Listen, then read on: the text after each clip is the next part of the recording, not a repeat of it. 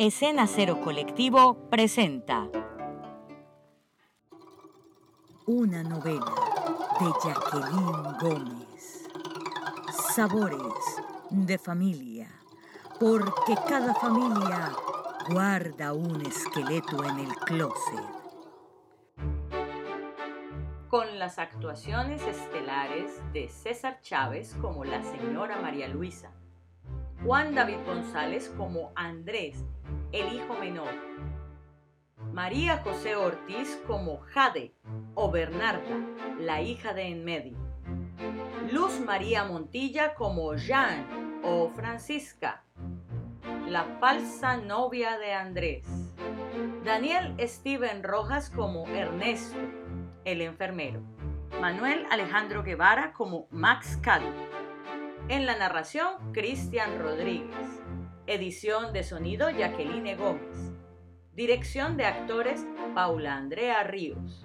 Libretos, Jacqueline Gómez. Agradecimiento especial a Pablo Alberto Roa. Dirección general, Jacqueline Gómez y Paula Ríos. En el capítulo anterior. Ma, eh, mami, Mamita, este, quisiera que habláramos de negocios, ya sabes, la parte de la herencia que me corresponde por mi papá. Después de cenar, está visto que Antonio no va a llegar. Una vez más, le vio la cara. Tengo ya redactado el documento para que lo revises y lo firmes. ¿Y los padres de John? Jan es huérfana, sí, huérfana. Pobre huerfanita.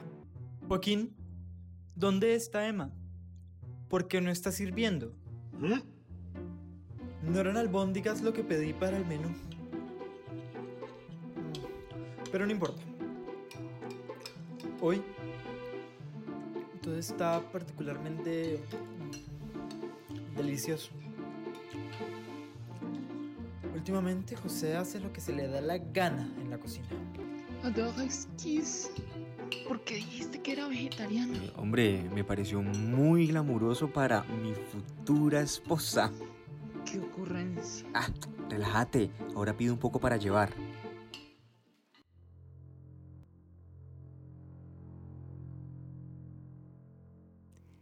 ¿A que no adivinan?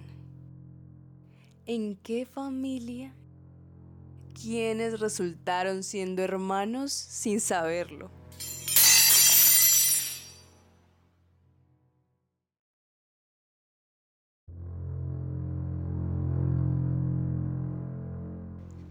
Capítulo 8 Poniendo la carne en el asador.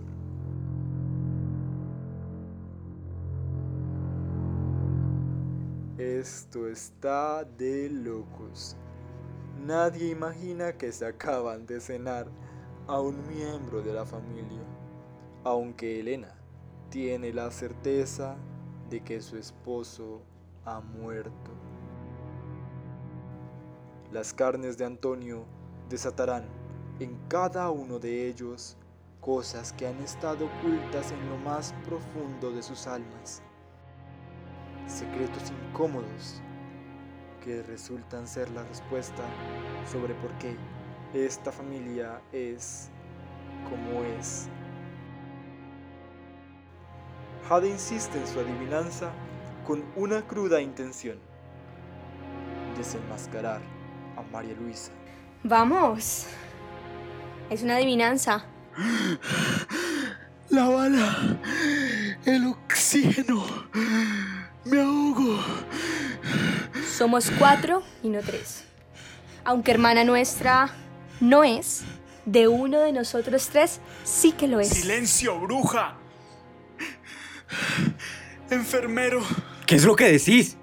¡Loca! Enfermero. ¡El Setuf! ¿Mami? ¿Mamita? Je sais que je vais. ¿Cuál es tu juego? ¡El Setuf! ¡El Setuf! ¿Cuál es el tuyo? De repente, John revela la verdad de su idioma. ¡Que se pone morada! Un silencio incómodo se instala en el salón. Ernesto, el enfermero, rompe la tensión para atender a María Luisa. Van a tener que retirarse. ¡Jean! Lo siento, Andrés. No pude evitarlo. Francisca. Vos sos Francisca. Jade y Jean, o más bien Bernarda y Francisca, tienen por fin la conversación que debieron haber tenido unos años atrás. Bernarda. Lo siento. Una patada en el culo. ¿Por qué, Francisca? ¿Qué te hice? Lo siento. No era nuestro tiempo. ¿Quién dice? Esa vez no fue. Tampoco lo será ahora. Las antiguas amantes tienen una retrospectiva al momento exacto de su ruptura. 40 de fiebre. En la televisión transmiten Cabo de Miedo. Yo leo en el balcón mujeres que corren con lobos. Luego de horas de pelear con el sueño, logro dormir. Empiezo a soñar con Robert De Niro. Es la película en el sueño. El personaje de De Niro, Max Caddy, me persigue con un cuchillo por los pasillos de nuestro apartamento y me dice, Bernarda, me espanta mi nombre, me recuerda a mi madre. Y yo corro y, y me caigo, corro y, y me desvanezco, como las viejas en las películas para incrementar el drama. Y él sigue diciéndome, Sal, ratita. Quiero verte en la colita. Sigo corriendo. Me quedo sin aire. Mirando a De Niro con espanto. Trae cara de psicópata. Tomo tu temperatura. Estás sudando frío. Pongo compresas de agua con vinagre en tu frente. Estás delirando. Sé que es una pesadilla. Pero no logro alejar a Max de mi vista. Me espanta. Y sigo corriendo. Definitivamente caigo. Y Max me apuñala repetidas veces y yo le suplico. Me dice, yo soy Yo mejor soy que todos. mejor que todos. Yo soy, Yo como, soy Dios. como Dios. Y Y, Dios Dios, es, es como, como yo. yo. Te veo delirar tendida en la cama, indefensa, y no encuentro mejor momento. Decido que debo tomar mis cosas y largarme. Si estás en tus cinco sentidos, me convences y yo me quedo. Tu vida de artista rebelde, esas ganas de quedarte fuera del sistema, fueron cosas que empezaron a cansarme. Pero podía tolerarlas. Nada que el amor y la rutina no pudieran arreglar. Pero tus constantes infidelidades, alegando libertades que pasaban por encima de lo que yo sentía, esas cosas sí que no las soporté más. Ya nada es como antes. Veo tu silueta salir por la puerta. El armario está abierto, pero sé que hace parte de la pesadilla con De Niro. Me despierto del estado febril y vos ya no estás. Esa era la pesadilla. Vos sos la ratita. Me apuñalaste. ¿Ahora te gustan los palitos? Mataste el tigre y te asustaste con la piel. ¿Por qué Andrés? Todo lo que diga sonará de excusa ridícula. Mera coincidencia, igual que novela. Apareció como una oportunidad y la tomé. Quiero otras cosas y no me refiero a palitos. Además, de algo tengo que vivir. ¿Sabes una cosa, Francisca? A pesar del dolor, fue un placer conocerte. Y un placer más despedirte.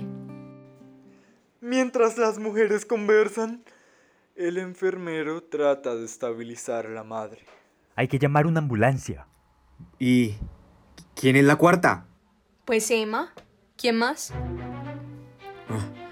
Qué... Qué tétrico. Hija de la gran puta.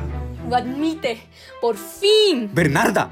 Vos también lo pensabas. Ojalá te hubieras asfixiado en el canal de parto.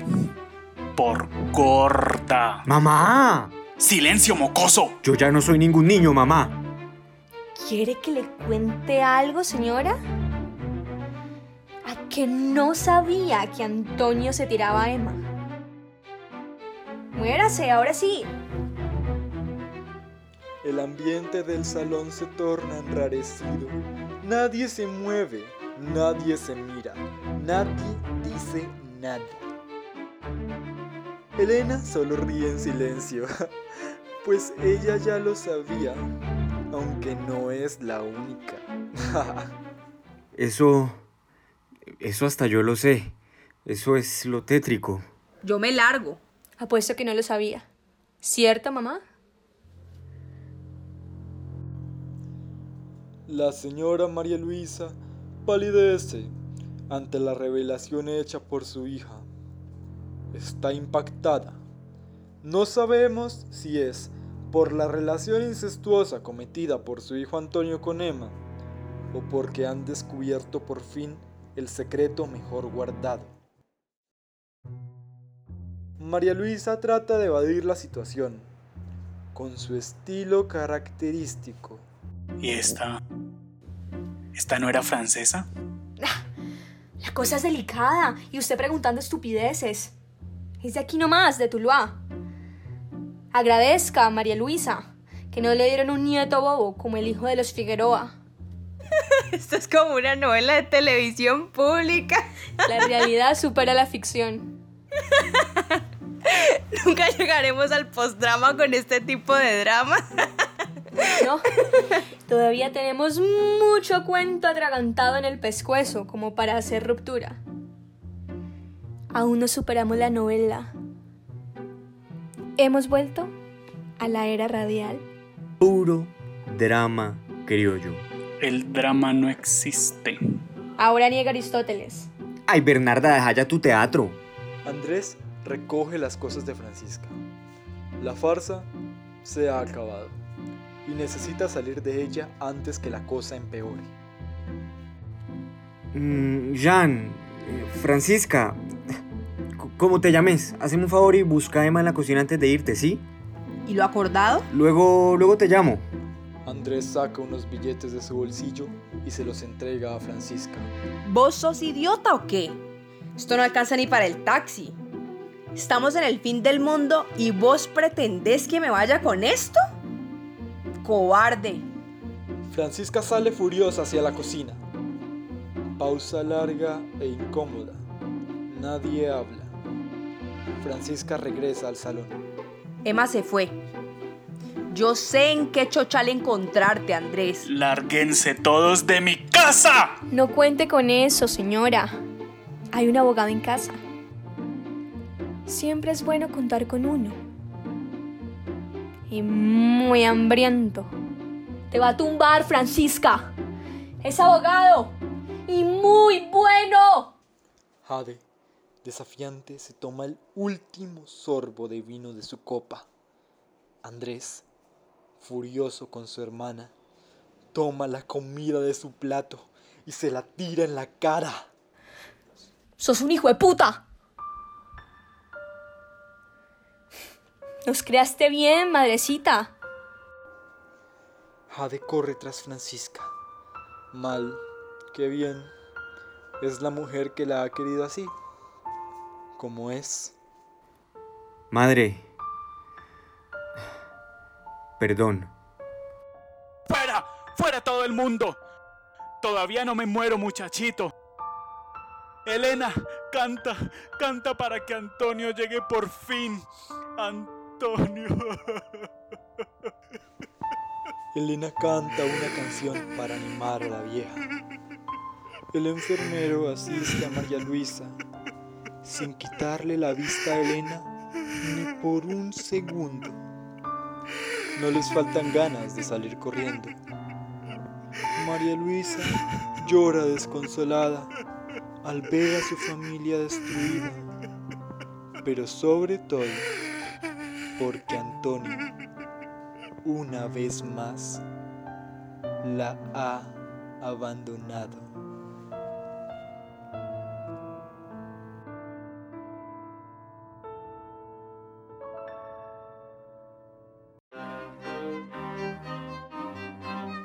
Y así concluye esta truculenta historia de una familia singularmente parecida a otras, donde es mejor aparentar que ser, donde es mejor ocultar que vivir sin tapujos, en donde es común que se manipulen los sentimientos de los otros para el beneficio propio y sobre todo donde el dinero y los abulengos parecen ser mejores aliados que la propia sangre.